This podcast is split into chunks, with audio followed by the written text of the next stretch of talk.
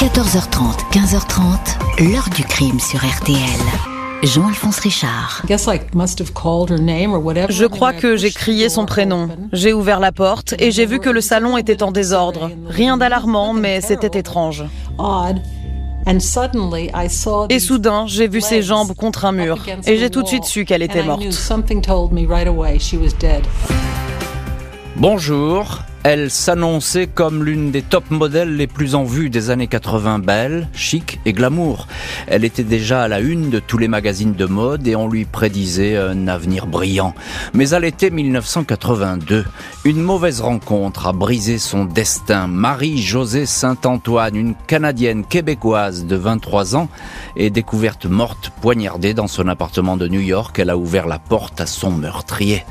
Pendant des années, la police new-yorkaise va rechercher chercher l'homme qui l'a poignardé. L'enquête va plonger dans le monde de la mode, de la vie nocturne et de ses dangers, croiser des célébrités du showbiz et des années disco. Des suspects, au moins trois hommes vont se profiler derrière les investigations, mais toujours en nombre chinoise, tous protégés par des alibis. Il faudra attendre 20 ans pour qu'une lueur éclaire enfin ce crime gratuit qui n'aura duré qu'une poignée de secondes. Lequel de ces hommes a donc tué la jeune québécoise que tout le monde se disputait et surtout pourquoi? Avec nos invités, nous allons aujourd'hui remonter le fil de cette histoire secrète. 14h30, 15h30. L'heure du crime sur RTL. Dans l'heure du crime aujourd'hui, le meurtre d'une mannequin canadienne, Marie-Josée Saint-Antoine, à New York à l'été 1982. La jeune femme était en passe de se construire une carrière internationale, la nouvelle égérie des magazines, quand on va la découvrir morte. Ce vendredi 18 juin 1982, aux alentours de 1h30 du matin, Kathleen O'Reilly rentre chez elle à New York, un petit immeuble de briques sur la 23e rue entre la 2e et la 3e avenue. L'homme qui vit temporairement dans son appartement, un ancien petit ami qui s'appelle Jamie Gillis, lui fait aussitôt part d'un doute sur le palier du premier étage. Il a vu une paire de chaussures abandonnées, blanches, à talons. Kathleen ne connaît qu'une personne dans l'immeuble qui porte en permanence de tels escarpins, c'est sa copine, Marie-Josée Saint-Antoine, une top modèle qui habite au quatrième. Le couple monte chez elle et trouve la porte entr'ouverte. La locataire ne répond pas aux appels. Le minuscule appartement n'est pas en désordre, seul le téléphone est renversé sur le parquet. Kathleen s'avance dans un petit couloir et sursaute. J'ai aperçu ses jambes à la verticale, appuyées contre une cloison. C'était Marie-Josée, elle ne bougeait pas. Elle était morte témoignera-t-elle La police est alertée. Deux détectives et un légiste sont sur place. La jeune femme, pieds nus, est entièrement habillée, jean et t-shirt blanc. Elle n'a subi aucune violence sexuelle. Elle a été poignardée au thorax à huit reprises. La lame a perforé un poumon. La mort a été rapide, même si la victime, jeune, 23 ans et très sportive, s'est défendue avec acharnement. L'arme du crime est introuvable. La porte d'entrée n'a pas été fracturée, rien de cassé dans l'appartement, rien de volé. Le portefeuille de Marie-Josée n'a pas été fouillé. Pour les policiers, la victime a ouvert la porte à son tueur, quelqu'un qu'elle connaissait. La scène a tout l'air d'un féminicide. Jusqu'à ce jour, Marie-Josée n'avait jamais attiré l'attention, sauf dans le monde de la mode où elle brillait avec sa beauté fulgurante, cette québécoise brune aux yeux bleu-vert, aux mensurations idéales, cette fille de bonne famille, championne de ski et de tennis, avait vite attiré l'attention, remarquée par la principale agence canadienne de mannequins, puis par les géants américains, Helen Ford et Elite. Marie-Josée avait débarqué à New York il y a presque 5 ans, elle avait à peine 18 ans. Elle ne s'est jamais sentie en sécurité dans cette ville qui, à l'époque, bat des records de violence et d'homicide. Elle évitait de sortir seule la nuit, elle s'enfermait le plus souvent à double tour dans son appartement. Les policiers n'ont détecté aucune empreinte suspecte sur la scène de crime. Selon le légiste, la mort de Marie-Josée remonte à la veille, en milieu ou fin d'après-midi. L'enquête établit que la nuit précédant le meurtre, la jeune femme était présente au Xénon, une discothèque, invitée à une soirée VIP au milieu d'une foule d'acteurs, de créateurs de mode, de Golden Boys. Le lendemain matin, Marie-Josée s'est rendue à une séance photo, un shooting. Tout s'est bien passé. Elle a quitté le studio vers 15h30. Une amie à elle, la jeune actrice Kim Delaney, qui plus tard va être célèbre dans la série NYPD Blue, la croise par hasard dans la rue. Elle racontera aux policiers que Marie-Josée était en compagnie d'un homme. Cet homme était-il le tueur Et cette question, bien sûr, va beaucoup animé euh, les policiers et les enquêteurs euh, euh, new-yorkais, un témoignage qui va peser lourd dans le dossier. On va d'ailleurs le voir dans le chapitre suivant. pour l'instant, on s'intéresse, voilà, sont les au tout début de cette enquête, on s'intéresse à cette scène de crime avec notre premier invité, c'est Jean-François Poisson. Bonjour Jean-François Poisson. Bonjour, monsieur. Merci beaucoup d'avoir accepté l'invitation de, l'heure du crime. Vous êtes documentariste, euh, réalisateur de la série documentaire Qui a tué Marie-Josée que j'ai d'ailleurs regardé pour préparer cette émission et c'est euh, un excellent documentaire que j'espère on, va voir rapidement sur, les écrans français. Euh, Jean-François Poisson, vous êtes en, direct depuis le Canada. ce qu'on peut dire, c'est qu'il y a très peu d'indices sur cette scène de crime tout de suite, mais que le meurtre, ça c'est une certitude, ça a été très rapide et très violent. C'est ce que les policiers nous ont dit euh, lorsqu'on les a rencontrés. C'est certain que c'était pas un vol. Euh, tout est encore là. Euh, il y avait, ça s'est fait très rapidement. Euh, son corps a été retrouvé sur le sur le pas de la porte, donc la personne s'était sauvée très très vite. Hum. Et ah, donc à l'époque, ce que je disais, c'est que à New York, ben, les homicides, c'est pas monnaie courante, mais presque. Il faut bien resituer le contexte. Hein. On, est là à la fin des années 80, et effectivement, c'est une des villes les plus violentes du monde, New York. On est en, dans un New York très violent. Euh, et pour Marie-Josée, une jeune femme qui vient des Laurentides au Québec, ça c'est la campagne où on fait du ski, euh, où il y a peu de gens et il y a surtout peu de criminalité. C'était vraiment un contraste très, très euh, grand pour elle. Oui. Alors justement, euh, Jean-François Poisson, encore une question. Qui, est Marie-Josée Saint-Antoine? Je disais, c'est une fille de bonne famille. elle, est, elle est partie tenter sa chance à New York, mais un peu malgré elle d'ailleurs, parce que je suis pas sûr qu'elle avait vraiment très envie peut-être de faire une carrière de mannequin. Absolument. Marie-Josée Saint-Antoine, c'est une euh, jeune femme qui vient d'une famille quand même très aisée, euh, qui euh, n'a pas vécu de grandes difficultés, qui avait des amis qui étaient très sages à ce qu'on nous a dit, et qui est tombée dans le milieu du mannequinat vraiment par hasard. Mmh.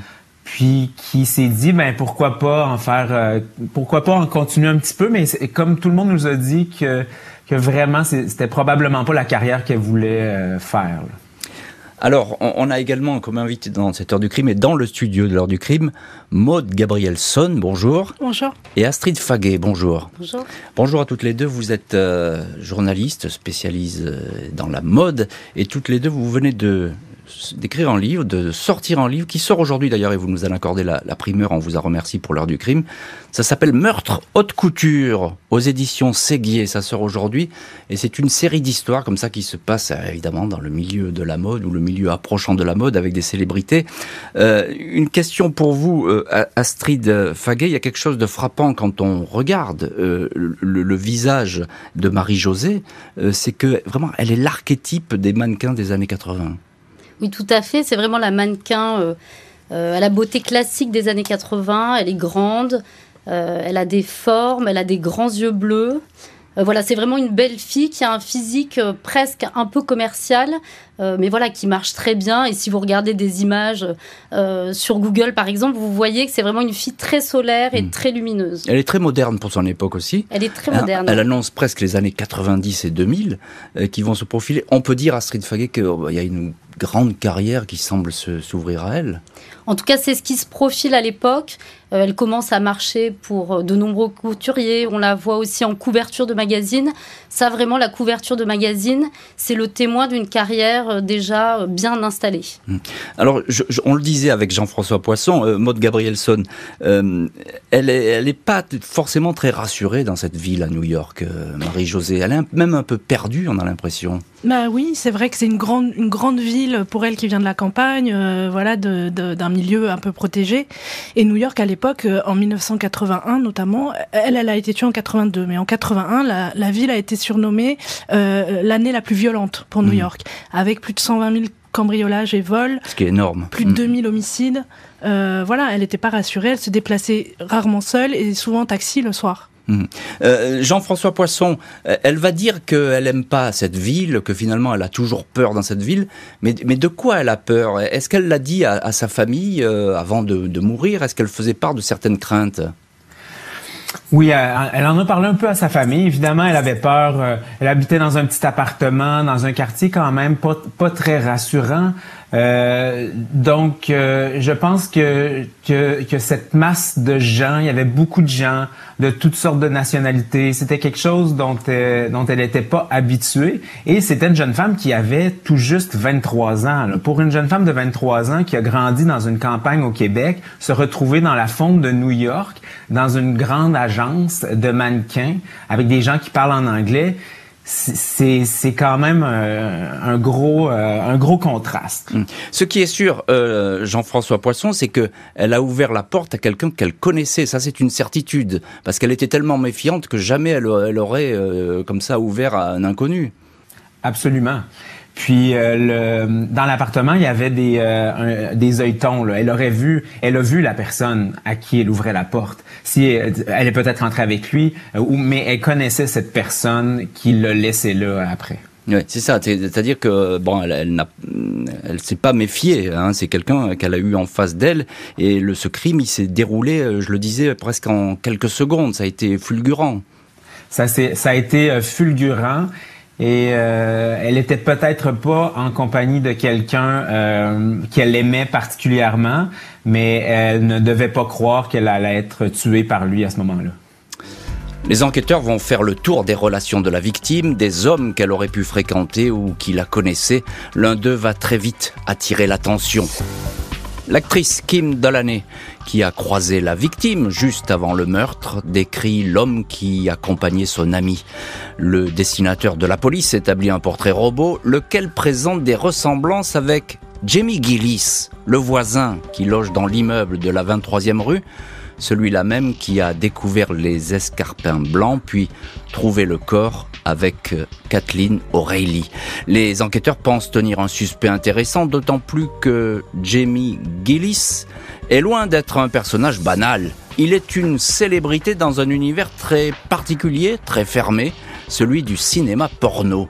C'est un acteur renommé, l'un des premiers du genre à pratiquer des scènes extrêmes et à révolutionner le X.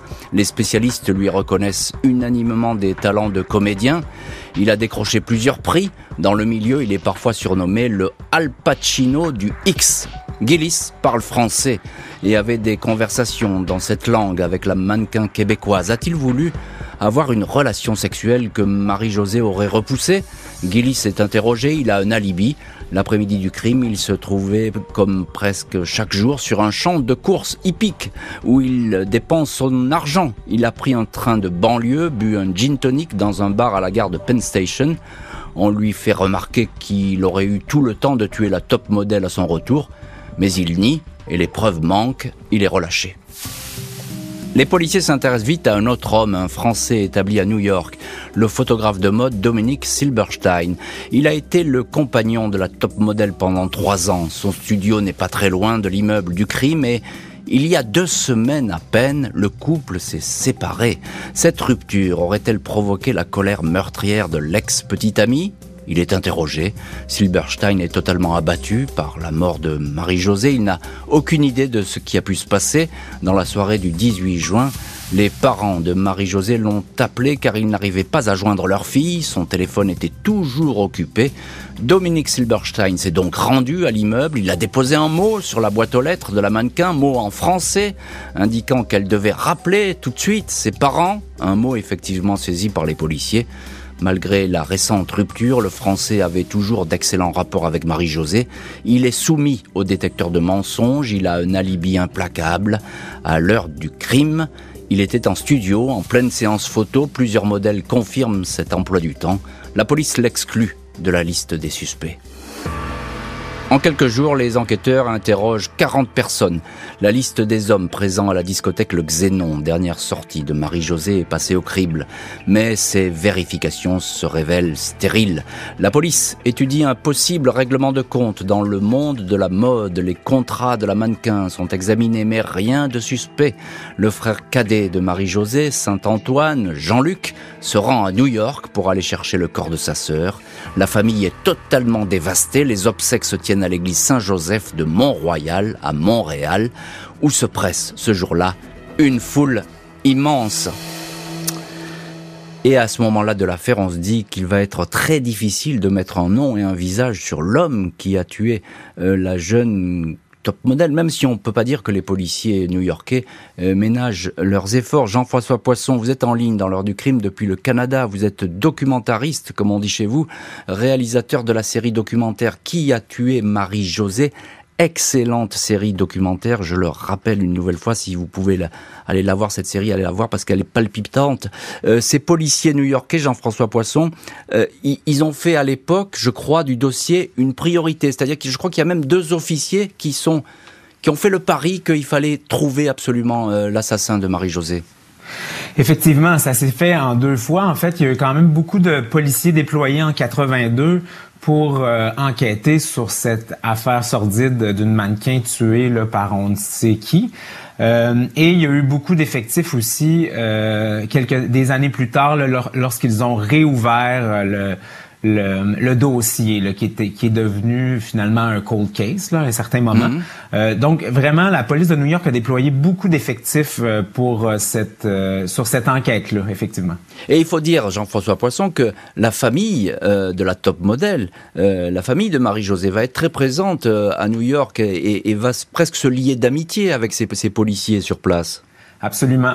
Euh, il y a une euh, grande relation qui va se créer entre la famille de Marie-Josée, son frère Jean-Luc, le père et la mère. Euh, et ces deux policiers, là, lorsque le cold case a été réouvert euh, dans, au début des années 2000, quand on a eu les quand on a eu les nouveaux les nouveaux tests d'ADN, on pouvait on pouvait hmm. tester l'ADN à partir de ce moment-là. Donc c'est à partir de là, là où il y a une réelle amitié qui s'est créée. D'accord, donc on, voit que cette enquête, elle est, elle est puissante du côté new-yorkais, mais en, dépit des efforts déployés, on ne trouve pas. Alors je le disais, l'un des premiers suspects, c'est Jamie Gillis, euh, l'acteur X, euh, Astrid Faguet, journaliste spécialisée mode et co-auteur avec Maud Gabrielson, qui est également dans le studio de l'heure du crime de Meurtre haute couture, livre qui sort aujourd'hui aux éditions Séguier, et vous abordez cette histoire. Mais qui est-il, euh, ce, ce, Jamie Gillis? Parce que vraiment, alors là, c'est un personnage très particulier. C'est un personnage euh, totalement atypique dans cette histoire. Euh, c'est le voisin et c'est un ami de Marie-Josée. C'est un acteur très reconnu dans le milieu du X. Euh, et à côté de ça, ce qui est, c'est le premier à découvrir le corps de Marie-Josée. Eh Donc tout de suite, ça, en fait, ça pèse ça dans, ça pèse, ça en fait un personnage important puisque c'est lui qui va alerter la police. Mais par ailleurs, pour la police, il, il va très rapidement être un suspect. Et parce qu'il a un profil encore une fois, qui est atypique. Il a un profil très atypique.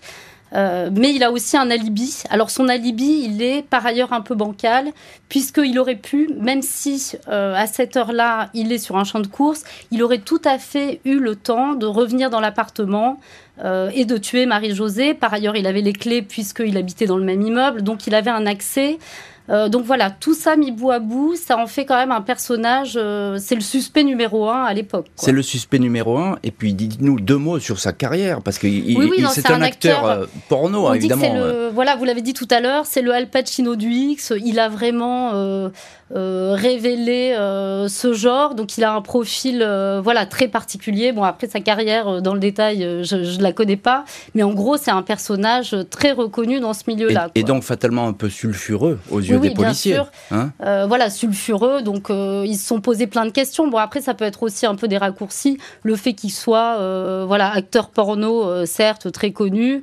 mais bon ensuite quand on retrouve le corps de Marie-Josée, il y a par exemple pas de traces d'agression sexuelle. Donc c'est vrai.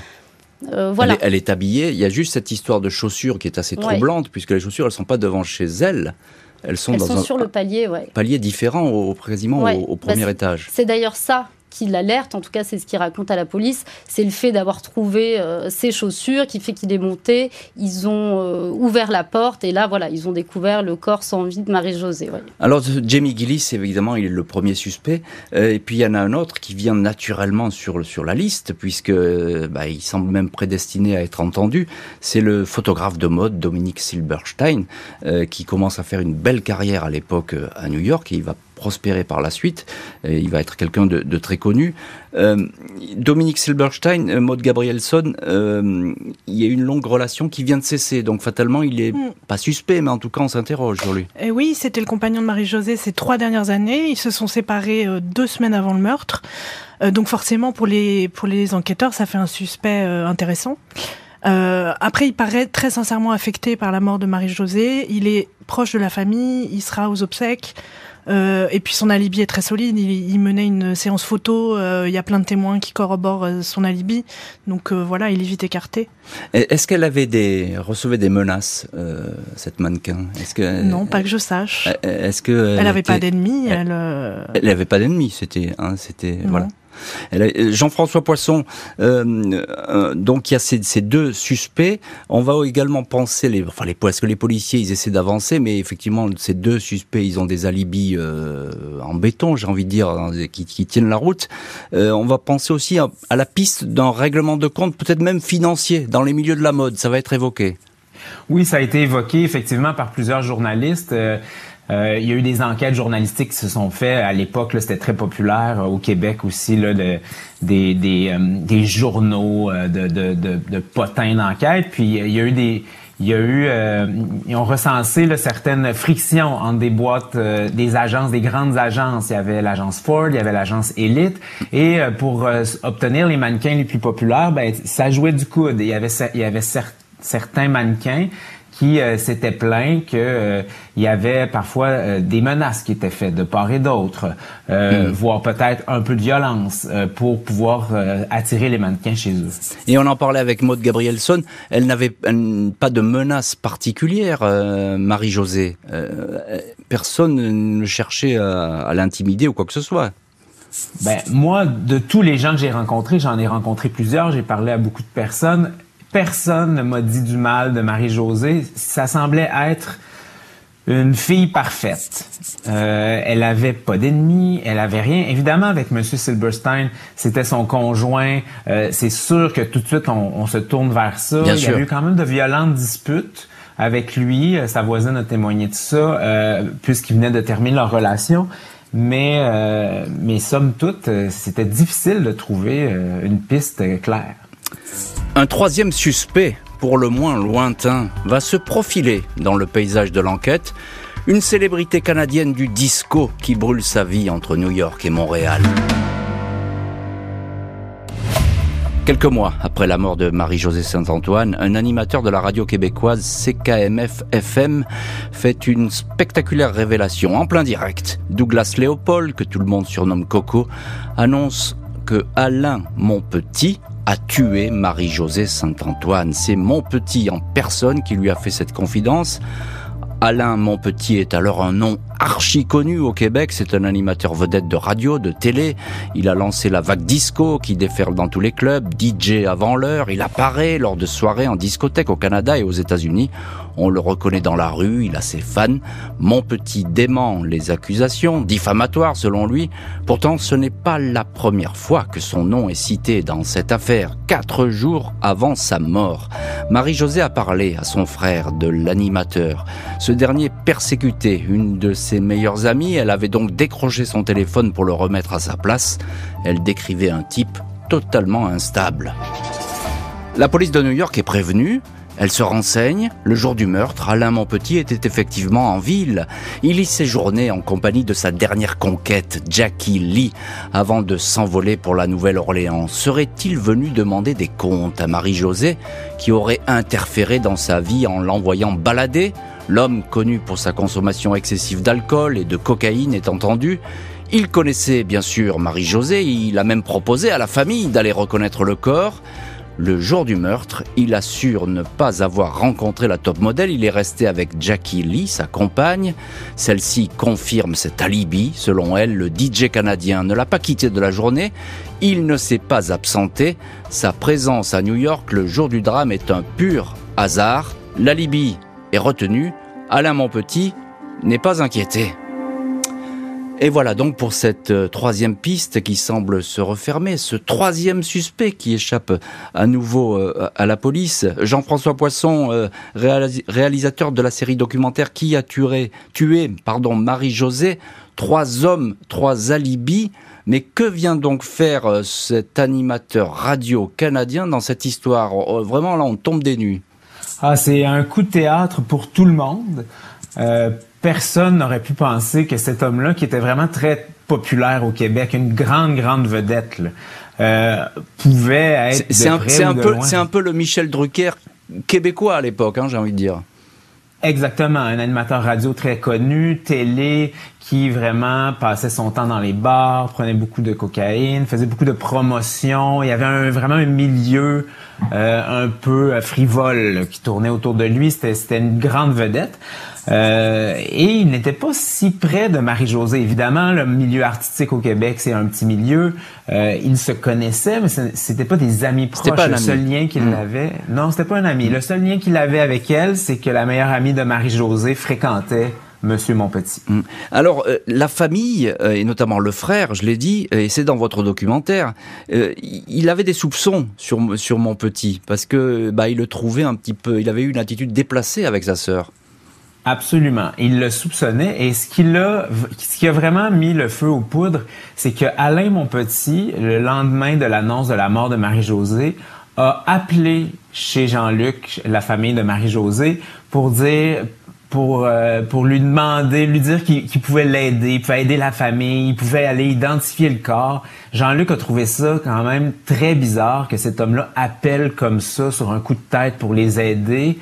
Euh, et c'est ce qui a vraiment, au Québec, chez les journalistes, chez tout le monde, chez la famille, là, vraiment euh, euh, allumer un soupçon. Oui, c'est ça. Euh, c'est tout à fait euh, déroutant. Maud Gabrielson, euh, vous consacrez un chapitre dans, dans, le livre que vous avez coécrit avec Astrid Faguet qui s'appelle Meurtre haute couture, qui sort aujourd'hui aux, aux, éditions Séguier. C'est tout à fait euh, extraordinaire et déroutant. Ce que dit Jean-François Poisson, c'est qu'on s'attend à tout, sauf à trouver un animateur vedette, comme ça, apparaît dans le paysage criminel. Oui, bien sûr. C'est très étonnant. On s'attend pas à le trouver là. Et puis, voilà, Alain Monpetit, il avait vraiment, il, était très connu au Québec à cette époque-là. Euh, on l'entendait sur les ondes, on le voyait à la télé. Il, animait, des émissions sur le disco. Il a, contribué à populariser cette musique euh, dans le paysage canadien. Donc effectivement, on, ne s'attend pas à le retrouver euh, mêlé à un crime. Tout à fait. Astrid Faguet, on est, on est loin du domaine de la mode. je, me permets juste de rajouter quelque chose sur ce que vient de dire Maude. Et en plus, quand on regarde les deux personnalités, euh, ils sont très différents. C'est-à-dire qu'Alain Monpetit, voilà, euh, il est très populaire, mais c'est une personnalité très excessive. On l'a dit, il consomme des drogues. Euh, il sort beaucoup, alors que Marie-Josée, même si elle fait partie de l'univers de la mode, et avec tous ses excès, etc. elle n'est pas une personnalité, c'est une, vraiment une fille sans histoire. donc ils sont assez différents. Elle est très sportive, c'est une fille quand même très saine et très appréciée. Donc c'est deux personnalités en plus qui ont rien à voir. Les enquêteurs voient toutes les pistes se tarir. Après des mois de recherche, le dossier est en passe de devenir un cold case et d'être classé par le procureur de New York. 2002, le tout nouveau service de la police de New York, l'unité Cold Case, reprend le dossier Marie-Josée Saint-Antoine. Toutes les déclarations de l'époque, tous les procès-verbaux sont relus. Il s'agit de retrouver les témoins, de leur reposer les mêmes questions et voir si les versions collent ou pas. L'ancien acteur X, Jamie Gillis, est retrouvé dans un café de San Francisco. Il est menotté, embarqué sans ménagement, interrogé à la dure pendant des heures à l'époque du crime. Il avait échoué au test du détecteur de mensonges, on tente de le faire avouer, mais Jamie Gillis ne fait que répéter qu'il n'y est pour rien. Il est finalement relâché. Le français Dominique Silberstein est depuis longtemps hors de cause. Quant au Canadien Alain Monpetit, il ne parlera plus. Il est décédé en 1987 d'une surdose de cocaïne, morphine et alcool dans un hôtel de Washington. Son ex-compagne et alibi, Jackie Lee, est-elle entendue? Les policiers ont en face d'eux une femme plutôt troublée, fatiguée. Elle indique rapidement qu'à l'époque, elle a menti. Le jour du crime, Alain s'est bel et bien absenté dans l'après-midi. Elle n'a jamais su où il était allé, mais quand il est revenu le soir à l'hôtel, se souvient-elle, la veste jaune qu'il portait était tachée de sang. Il lui a dit avoir eu un accrochage, elle ignorait alors tout du meurtre de la 23e rue. Si un jour la police te questionne sur cette journée, tu leur diras qu'on était ensemble, avait demandé mon petit à sa compagne. Au policier, Jackie Lee indique Je l'aimais, j'ai menti, je ne sais toujours pas si c'est lui qui a tué Marie-Josée.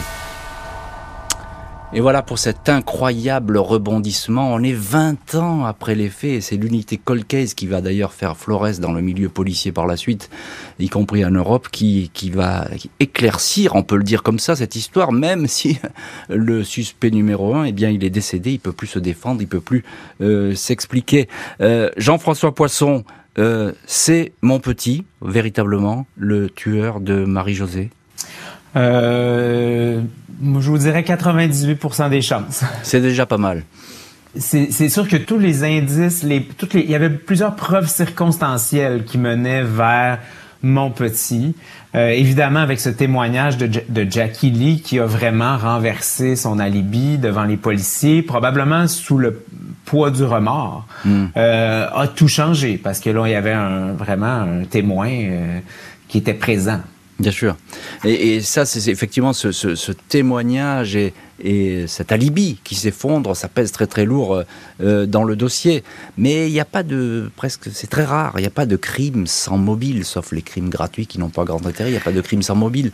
Maud Gabrielson, euh, auteur, co-auteur du livre Meurtre haute couture qui paraît aujourd'hui aux éditions Séguier, euh, il aurait voulu quoi, mon petit euh, La menacer euh, Oui, alors à l'époque des faits, Alain Monpetit avait une relation avec une amie de Marie-Josée, avec laquelle ça se passait pas très bien, il y avait des accès de violence entre eux, et euh, Marie-Josée aurait, euh, tenté d'intervenir auprès d'Alain Monpetit pour lui demander de laisser son ami tranquille.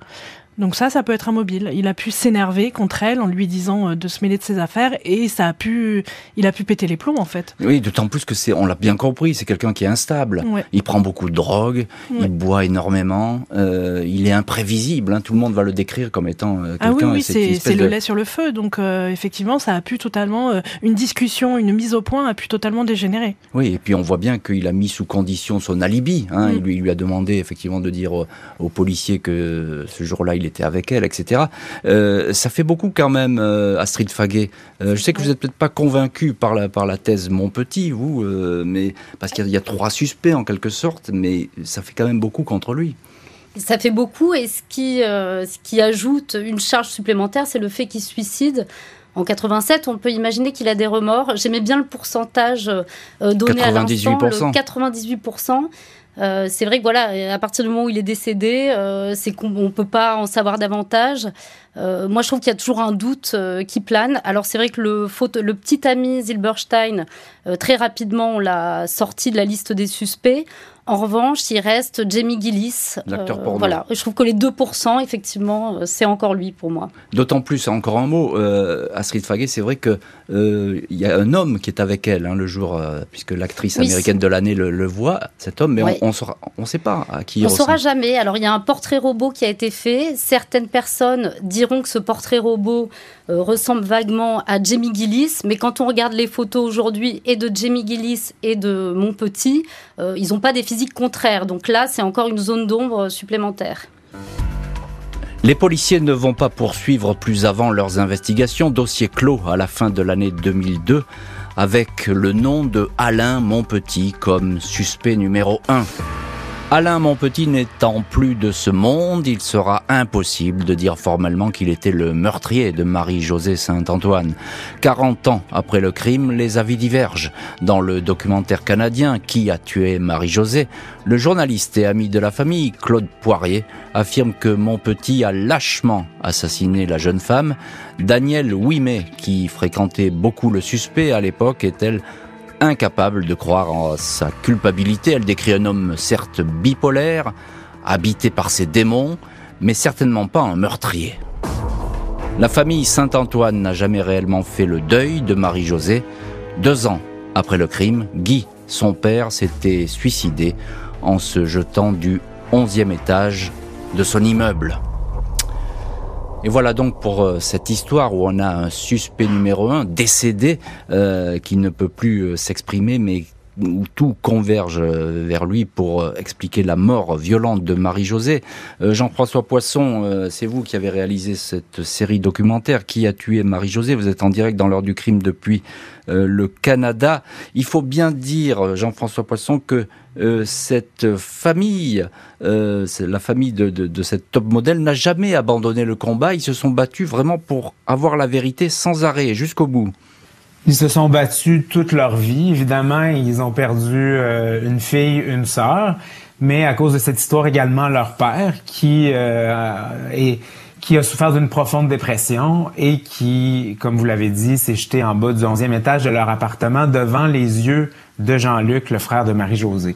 Ça a été horrible et eux euh, ont vraiment voulu connaître la vérité jusqu'au bout. Ils ont été très satisfaits des conclusions quand même de l'enquête des policiers de New York en 2002 qui ont, par preuve circonstancielle, fermé le dossier en concluant que c'était Alain Monpetit, euh, le le, le coupable à, on va dire, un pourcentage de 98% Effectivement, il y avait le témoignage de Jackie Lee, mais il y avait aussi certaines personnes de l'entourage d'Alain Monpetit euh, qui avaient entendu ou reçu euh, certains aveux indirects de sa part et ça, ça a aussi contribué là, dans les témoignages à ajouter du poids à cette euh, conclusion-là.